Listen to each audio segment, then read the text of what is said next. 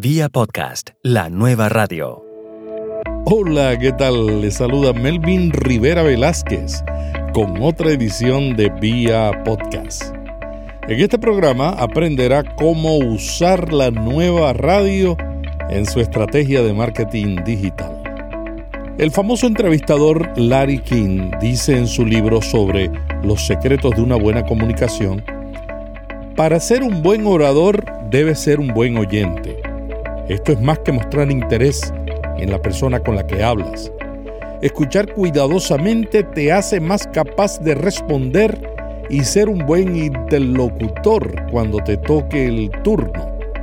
Las buenas preguntas de seguimiento son la marca de un buen conversador. Uno de los formatos más populares en el podcasting es el de la entrevista. Hacer preguntas pareciera muy fácil, pero requiere mucha preparación.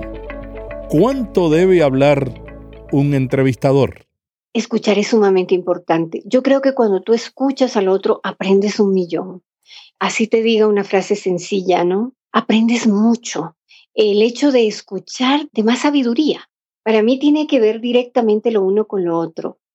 ¿Por qué? Porque cuando tú escuchas al otro le estás dando valor, le estás diciendo, es importante lo que tú estás diciendo.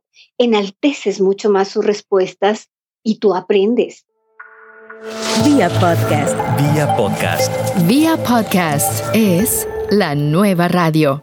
Melvin, el, el valor viene en sí cuando tú puedes hacer que el oyente, la persona que está del otro lado, entienda claramente el tema del cual tú vas a hablar. Habla Giselle Jacome, periodista y productora de noticias en Radio Centro Internacional en Quito, Ecuador, y reportera en La Voz de América. No solamente darle el valor que corresponde al entrevistado, es decir, que él pueda expresar para lo que ha venido. Tú lo llamaste para una entrevista específica en cualquier área, política, económica, social, médica, de salud, etcétera, y que él pueda expresar con precisión lo que la comunidad necesita saber.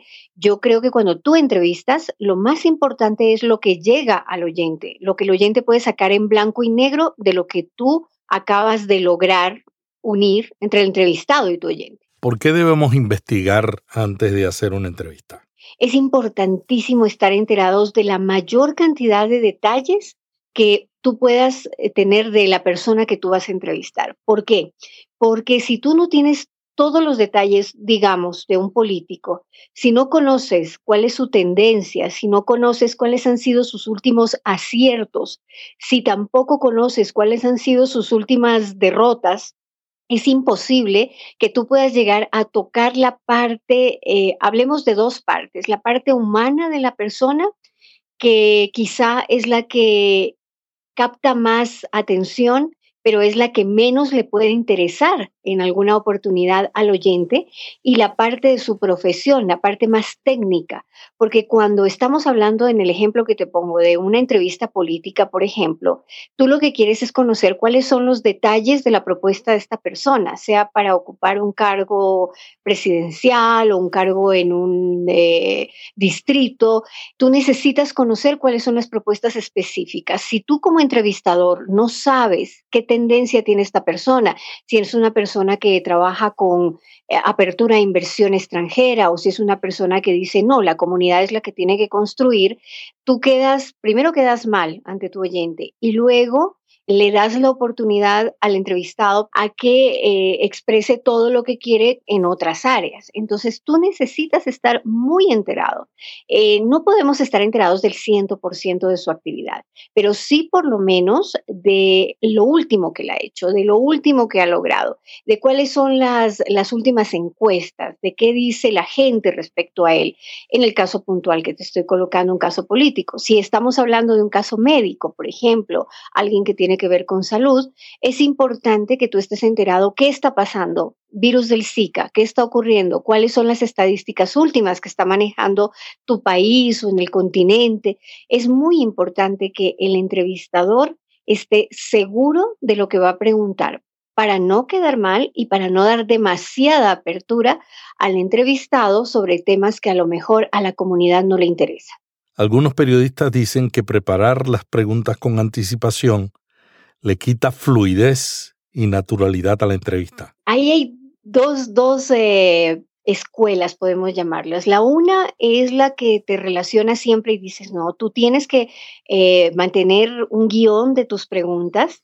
Hay inclusive entrevistados que te piden que tú les envíes las preguntas previamente. Esta es la escuela un poco más pragmática, ¿no? La escuela de que tú tienes que hacer las cosas lo mejor posible y por lo tanto debes prepararte. Si tus preguntas están planteadas de una forma clara, eh, que no sean demasiado abiertas, tú allí lo que puedes hacer es manejar la posibilidad de tener sí tus preguntas, hablemos de una base de siete preguntas, diez preguntas establecidas, pero darte el espacio para que de una de ellas pueda salir algo más espontáneo. Esa es la una. La otra es preparas las preguntas, sí, pero de cada una de las preguntas o de los temas que tú puedes ampliar, dejar un espacio, sí, para hacer una pregunta en base a la respuesta de tu entrevistado. Porque muchas veces dentro de, este, de esta profesión, por ejemplo, el entrevistado resulta entrevistándote a ti. Y entonces cuando tú le, le haces... Especialmente si es un político. Exactamente. Cuando tú, por ejemplo, estás, frente a un político de estos muy recorridos, él trata que tú eh, como entrevistador le afiances ciertas respuestas que él tiene. Entonces, por ejemplo, te dice, mire, ¿verdad que durante mi gobierno, durante este tiempo que yo he estado frente al Congreso Nacional, la situación económica ha mejorado, ¿verdad? Entonces, tú tienes que estar preparado frente a eso para responder con otra pregunta. en este caso, dígamelo usted, dígamelo usted, usted es el que mm. tiene usted es el que tiene la respuesta. Yo simplemente soy la persona que está tratando de llegar hasta esta respuesta, ¿no? Y no vernos involucrados. Pero sí es importante para mí tener unas preguntas preparadas, porque si tú no tienes preguntas listas, el problema es que de repente llegas, eh, no sabes dónde estás y quedas muy mal frente a, la audiencia, sobre todo, que es la más importante. Quizá ni siquiera frente a la persona que tú estás entrevistando, sino a tu audiencia. El, que te está oyendo es el que dice, e, este señor no se preparó. Ahora, eso no quiere decir que tú no estés listo para la espontaneidad. Va a resultar un momento, y, y esta es una recomendación, en el que debes dejar un espacio para el humor, para matizar la entrevista, para hacer que, no sea tan aburrido, ¿no? Sino que haya como un, un espacio de relajación, a pesar de que la entrevista puede ser dura.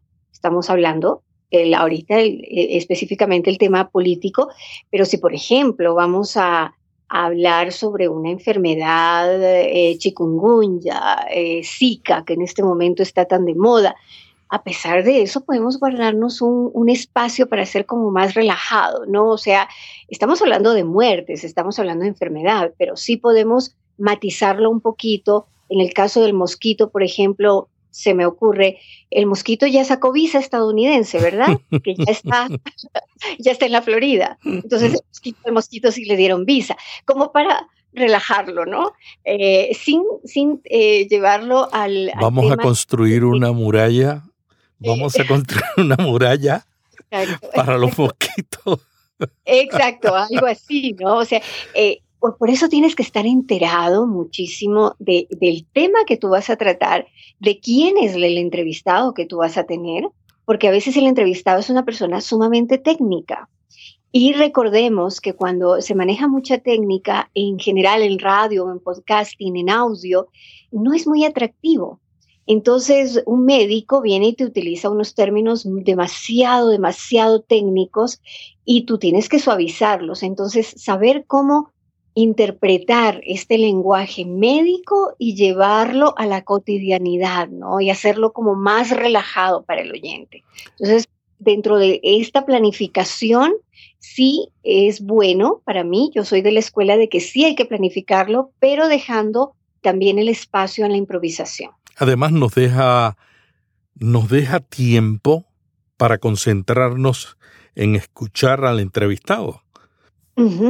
Lo que acabas de decir, Melvin, es sumamente importante. Mira, en, el medio, en nuestro, en, en, radio generalmente, sé que en televisión también ocurre con mucha frecuencia, pero quizá en la televisión te ayudan las cámaras que siempre te están direccionando, ¿no? Hacia dónde tú tienes que apuntar tu vista. En, en audio, en radio, en nadie te direcciona, sino que el micrófono siempre está abierto y nuestros colegas, muchos, tienden a interrumpir la entrevista a estar, lo que tú dices, estar atentos a qué es lo que voy a preguntar y ni siquiera están atentos a lo que acaba de responder el entrevistado y se montan sobre sus respuestas muchas veces como otra pregunta que no tiene nada que ver con el tema. Otras ocasiones, por ejemplo, lo que hacen es que no dejan que el entrevistado acabe de hablar, no se procesa esa primera idea y ellos se van sobre lo que está diciendo el entrevistado en ese momento. Después analizar la entrevista es muy bueno porque cuando tú haces tu entrevista y luego la tienes que analizar para ver si hubo algún problema de audio o de repente alguna palabra repetida que de pronto tú quieras cortar, cuando se hace una entrevista pregrabada me refiero, o cuando vas a replicar sobre esa misma entrevista, necesitas que el audio esté limpio. Y si el entrevistador está montándose siempre sobre el, sobre el entrevistado, te ensucia el audio te ensucia la intención. Entonces, para un productor, por ejemplo, es sumamente importante cuando tienes la entrevista limpia, cuando tú puedes ir de, una A a una Z y puedes cortar la entrevista y puedes sacar una frase que dijo esta persona o puedes hacer una toda una réplica sobre el tema. Es muy importante eso. Entonces, sí es bueno escuchar al entrevistado de principio a fin darle esos tiempos para que él pueda también hacer sus pausas normales, ¿no? De, de respiraciones. Eh, de repente allí, por ejemplo, eh, cuando como entrevistadores tenemos la tendencia a decir, ajá, claro, usted lo ha dicho, correcto. Ese tipo de cosas pueden interrumpir muchísimo toda la fluidez de la entrevista. Entonces, como recomendación, dejar sí que el entrevistado empiece y termine y saber ser muy sabio en el momento para cortar la idea. Porque también no, debes dejar que el entrevistado eh, primero tome el micrófono y luego diga todo lo que quiere, ¿no? Porque ese no es el propósito. Tú eres el conductor de la entrevista, pero sí debes ser muy sabio en el momento de dónde corto, dónde interrumpo para continuar con la idea o cambiar de idea simplemente sin montarme sobre el entrevistado. ¿Cuál es la diferencia entre las preguntas abiertas y las cerradas? Ajá, muy buena pregunta. Eh, las preguntas cerradas son aquellas que tienen respuestas muy, muy concretas, sí o no. Por ejemplo, ¿hay calentamiento global? ¿Sí o no? Sí, hay calentamiento global. Entonces, es una pregunta cerrada que tú la puedes manejar muy rápidamente, digamos, ¿no? O sabemos que en este momento te pongo un ejemplo de mi país, estamos en una crisis económica grave, ¿verdad? Sí. Es una pregunta muy cerrada. Una pregunta abierta puede dejarte a mucho más criterio, a ser eh, mucho más relajado en la respuesta, ¿no? Por ejemplo, ¿cuáles serían sus recomendaciones para aplicar una apertura económica más importante en América Latina? O ayúdeme con cuatro o cinco puntos importantes para usted para ejercer el voto en los Estados Unidos. Son preguntas más abiertas, sin embargo, tienen también un límite. Cuando tú pones, eh, dígame tres puntos importantes para usted, estás haciendo una pregunta abierta con límite, no es una pregunta cerrada. Es una pregunta abierta, pero que te da pausas para que tú puedas cortarlo en el tercer punto, ¿no? Siempre es bueno, cuando nosotros estamos entrevistando a alguien, manejar las preguntas en este tipo. O sea, deme dos ideas puntuales. Indíqueme tres puntos importantes. Dígame cinco características que usted considera. Entonces le estamos poniendo límite, pero le estamos dando también la idea de que puede desarrollar cada uno de estos puntos, ¿no? ¿Cómo evitamos que la pregunta sea extremadamente abierta? En este punto, para que la pregunta no sea extremadamente abierta, tú tienes que, que estar preparado. Para mí es importante estar preparado para no decirle, por ejemplo, cuáles han sido sus experiencias durante este tiempo en el manejo eh, de la crisis del Zika. Bueno, pueden ser 20 como pueden ser 70. Entonces, por eso es importante hacer el libreto previamente. Tú tienes que mantener un estatus de hasta dónde tú vas a permitir que tu entrevistado pueda ampliar su respuesta Tú eres el dueño, hay que acordarse de eso. Tú eres el dueño de la, de la entrevista, tú eres el dueño del tiempo de la entrevista y por lo tanto es importante cuidar el detallito este. No dejar preguntas abiertas significa preparación previa, conocer el tema y sobre todo poner este límite, ¿no? ¿Hasta dónde yo quiero? ¿Cuánto tiempo considero que debe tener esta persona para contestar las preguntas? Es importante en esto también, eh, Melvin, manejar los tiempos.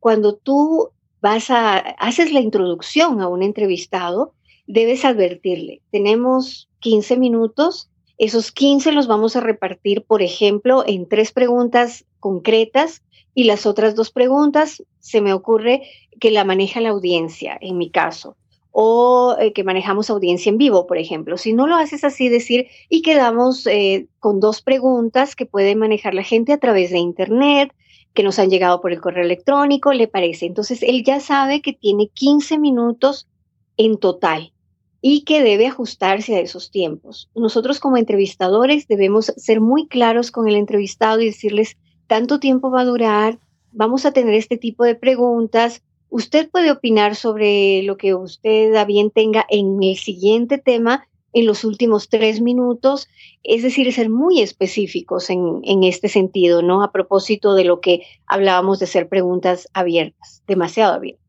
Giselle, ¿cuál es el valor de ser curioso? Ay, es maravilloso. Yo soy de las personas que piensa que tú debes conocer todo lo que más puedas, en todos los temas que puedas, porque cada vez que tú conoces, tienes la oportunidad de, de, tener un criterio sobre algo. No es lo mismo que a mí me digan, no, mira, por ejemplo, yo sé que tal bebida, cuando tú la tomas en la noche, te quita el sueño. A que tú la pruebes en la noche y veas si te quita o no el sueño. A lo mejor a ti sí te lo quita o de repente no. Y tú puedes decir, de acuerdo a mi experiencia, por curiosidad, de acuerdo a mi experiencia, esto no ocurrió, aunque en el 80% de la gente sí ocurra. Entonces, cuando tú eres curioso como periodista, creo que esa es una de las bases que debemos tener cuando queremos hacer un buen periodismo, cuando queremos ejercer en general en cualquier profesión, creo yo que la curiosidad es muy importante, porque te lleva a descubrir cosas o a ratificarlas o a desmitificarlas, ¿no?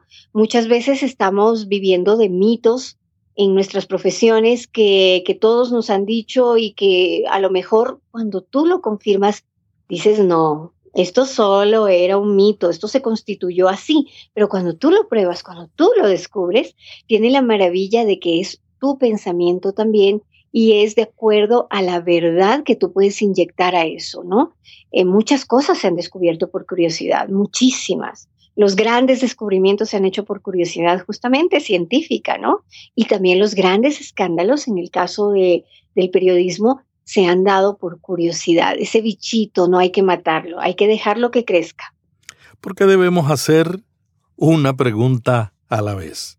Es importante que cada tema se abra y se cierre cuando nosotros vamos en búsqueda de información sobre algo puntual, tratamos, o al menos es, un, es parte de la, de la filosofía del, del entrevistador, de un periodista, de un comunicador, que se aclare o se acerque más hacia la verdad, tomando en cuenta que no existe la verdad perfecta ni la verdad eh, total, digamos así, en nuestra profesión, pero sí que se acerquen cada vez más a la verdad.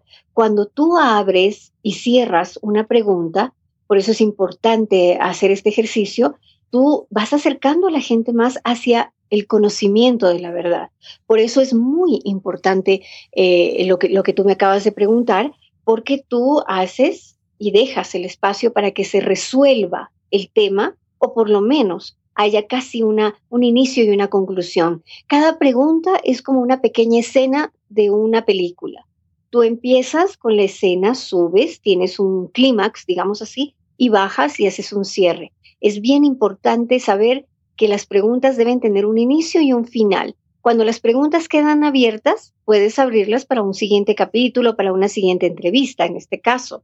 Pero eh, lo, lo óptimo es lograr sacarle el máximo provecho a cada una de tus preguntas. Por eso es importante planificarlas bien, saber en dónde empieza y dónde termina. Yo creo que todos hemos visto entrevistas donde un periodista le hace tres preguntas corridas a un político y el político responde la más fácil. Ay, exactamente. Ese es, eh, o también, por ejemplo, empieza, ¿no? Y eh, eso también, cuando el, político es muy, es un gran torero, ¿no? Los políticos fundamentalmente aprenden a torear muchísimo y de pronto lo que decíamos hace un rato, al final tú terminas siendo el entrevistado y no él.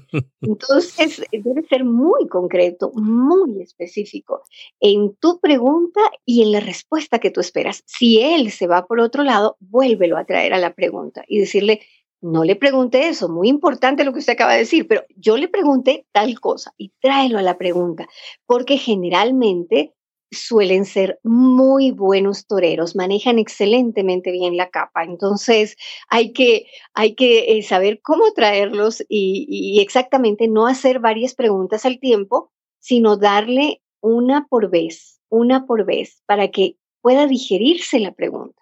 Otro error que a menudo yo cometo también es que cuando no me preparo para una entrevista, la pregunta que hago es muy extensa. ¿Qué sucede cuando la pregunta es muy extensa? Tú mismo te envuelves. Eh, lo que pasa allí es que a veces, cuando no lo preparamos, nosotros preguntamos, respondemos y volvemos a preguntar. Eso suele ocurrir muchísimo en entrevista radial. Eh, nos pasa frecuentemente. En el, noticiero donde, donde yo trabajo nos pasa muy frecuentemente, ¿no? Que el, el entrevistador, él mismo plantea el problema, desarrolla, él, se responde y luego vuelve y le pregunta a la, a la persona. Y el entrevistado le dice, ¿usted lo ha dicho? Exactamente, y esa es toda la respuesta. Eh, Sabes que cuando uno no prepara, hay este, hay este riesgo de preguntar, responder y volver a preguntar, que es uno y pierdes mucho tiempo.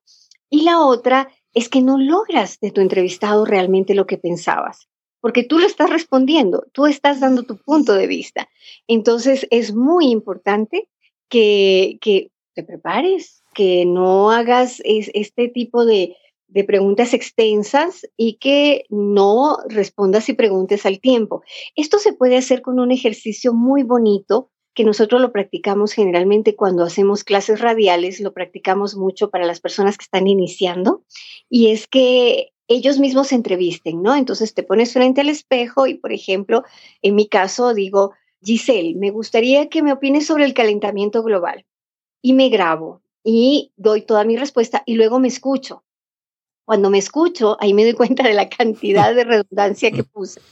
Y siempre en la primera toma, segunda o tercera, ya cuando tú ves en la tercera toma, ves que como entrevistador tú has hecho la pregunta más concreta porque la has hecho más cerrada, el calentamiento global, cómo afecta a la producción pesquera de tu país, por ejemplo, ya es más concreta. Y una vez que ya tienes tu tercera respuesta, ves que fuiste más rápido, más concreto, mucho más exacto.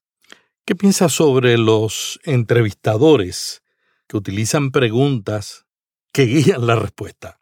Por ejemplo, yo tenía un reportero cuando dirigí una emisora de radio que el reportero siempre ponía palabras, guiaba la respuesta del político.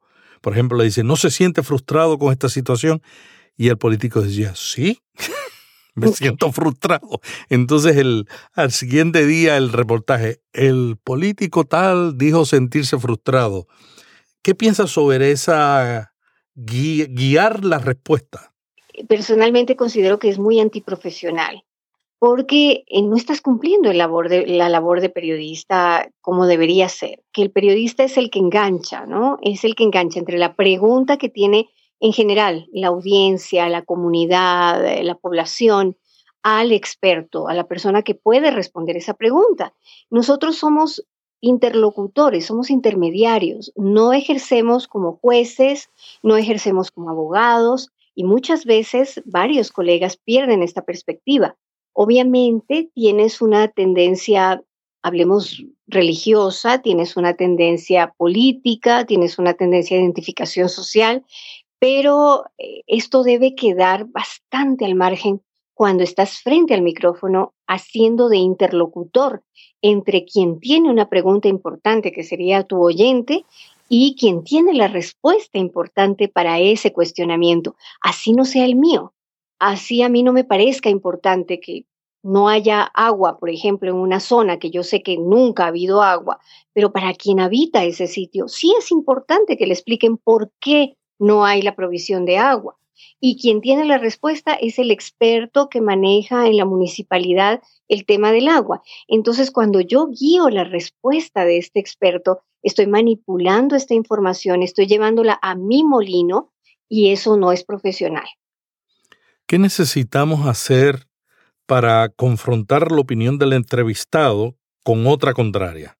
Es importante siempre tener las dos versiones. Para mí es muy importante, por el hecho mismo de que eres un interlocutor, poner las dos partes.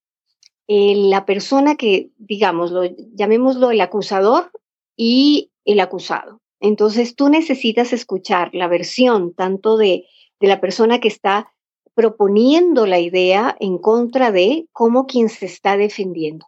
Es sumamente importante para la credibilidad. Cuando tú necesitas tener credibilidad en cualquier medio, hablemos de radio, televisión, prensa, tú necesitas contrastar. No es suficiente tener la versión de un solo lado, porque le estás dando de alguna manera muchísima más ventaja a la persona que por más que tenga lo que hablamos hace un rato, el acercamiento a la verdad no es una verdad absoluta. El otro tiene también cuestionamientos y preguntas en base a esa verdad. Y sí es muy importante, profesionalmente hablando, para ganarte la credibilidad de tu oyente, de tu lector, de tu televidente, poner eh, los dos temas en la balanza. Hay gente que se pone nerviosa cuando ve un micrófono. ¿Qué tú haces en tu práctica periodística cuando te encuentras con este tipo de casos? Casi siempre le digo, olvídese que usted está hablando frente al micrófono, olvídese, solamente necesito que no se me mueva de aquí. Importante también, eh, Melvin, cuando llega un entrevistado que tú sabes que no ha tenido mucha experiencia en su relación con el equipo técnico, explicarle ciertas cosas, ¿no? Y decirle, mire, tranquilo, quiere un cafecito, desea una agüita para que se vaya relajando. Eh, mire, aquí vamos a conversar, no le haga caso al micrófono, es lo que yo siempre les digo, no le haga caso al micrófono. Obviamente, para hacer una prueba inicial, siempre le decimos, converse un poquito, hable un poquito, coménteme cómo ha estado, relajarlo, eso es sumamente importante. Y mira que en la mayoría de los casos, si no en el 100%, en el 90% de los casos, la gente se olvida de que existe el micrófono. Especialmente si empiezan a hablar de sí mismo, porque no hay algo que le guste más a la gente que hablar de sí mismo. Ajá, exactamente. Ah, no, es lo mejor. Mira, a mí me ha dado muy buen resultado, inclusive con gente muy dura, hablemos de gente que, por ejemplo, está en las calles generalmente manifestando y que no tiene problema en encender una llanta y este tipo de gente dura. Cuando llega, por ejemplo, generalmente nosotros tenemos una técnica y es preguntarle por los hijos. ¿Cómo están sus hijos? ¿Cómo están hoy? ¿Cómo les va en el colegio? ¿Y a usted cómo le va en el trabajo? Eh, es más, entonces, claro, ya pierden totalmente esa rudeza, ¿no? Y ya entran en una conversación más familiar contigo, aunque vas a tratar temas fuertes luego, eh, decir, bueno, ¿y por qué incendiaron el, bus ayer de la policía? Pero ya es diferente, porque la persona entra muy, muy relajada a la conversación y te hace justamente eso, te, te narra, te hace como un cuento, ¿no? No lleva el libreto escrito. Hay muchos que en nuestros casos, por ejemplo, llevan ya sus respuestas escritas y dejan el libreto a los cinco minutos que tú empezaste a hablar. Entonces, eso te da la respuesta a ti de que sí es importante mantener, empezando por ti mismo, mantener una relajación frente al equipo técnico, al, micrófono. Eh, generalmente también cuando a veces me dicen a mí, ay, no es que a mí el micrófono me da mucho miedo, y yo les digo, bueno, a mí también, pero me olvidó que existe, conversemos.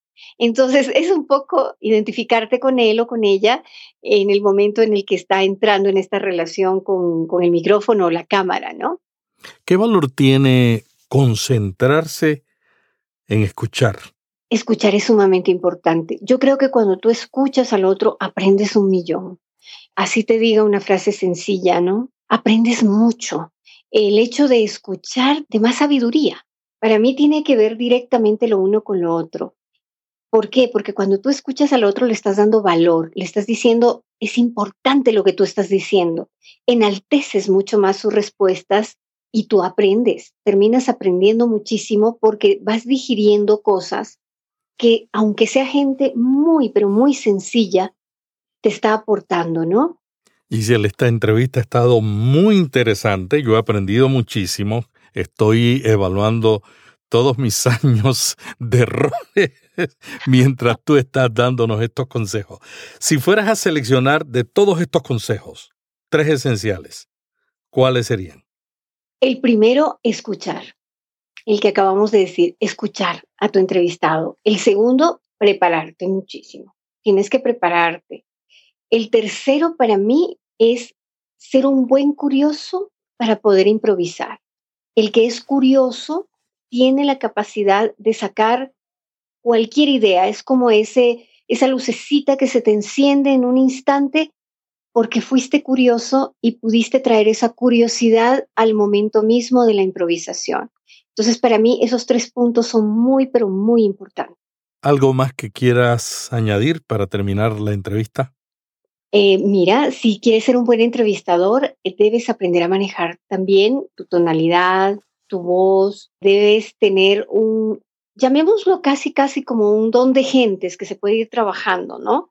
En, en ser un buen entrevistador y en agarrarte de lo que más tú puedes exponer. Es decir, si tienes un tono de voz que, que tal vez no sea, según tú, agradable, lo puedes ir perfeccionando y manejando.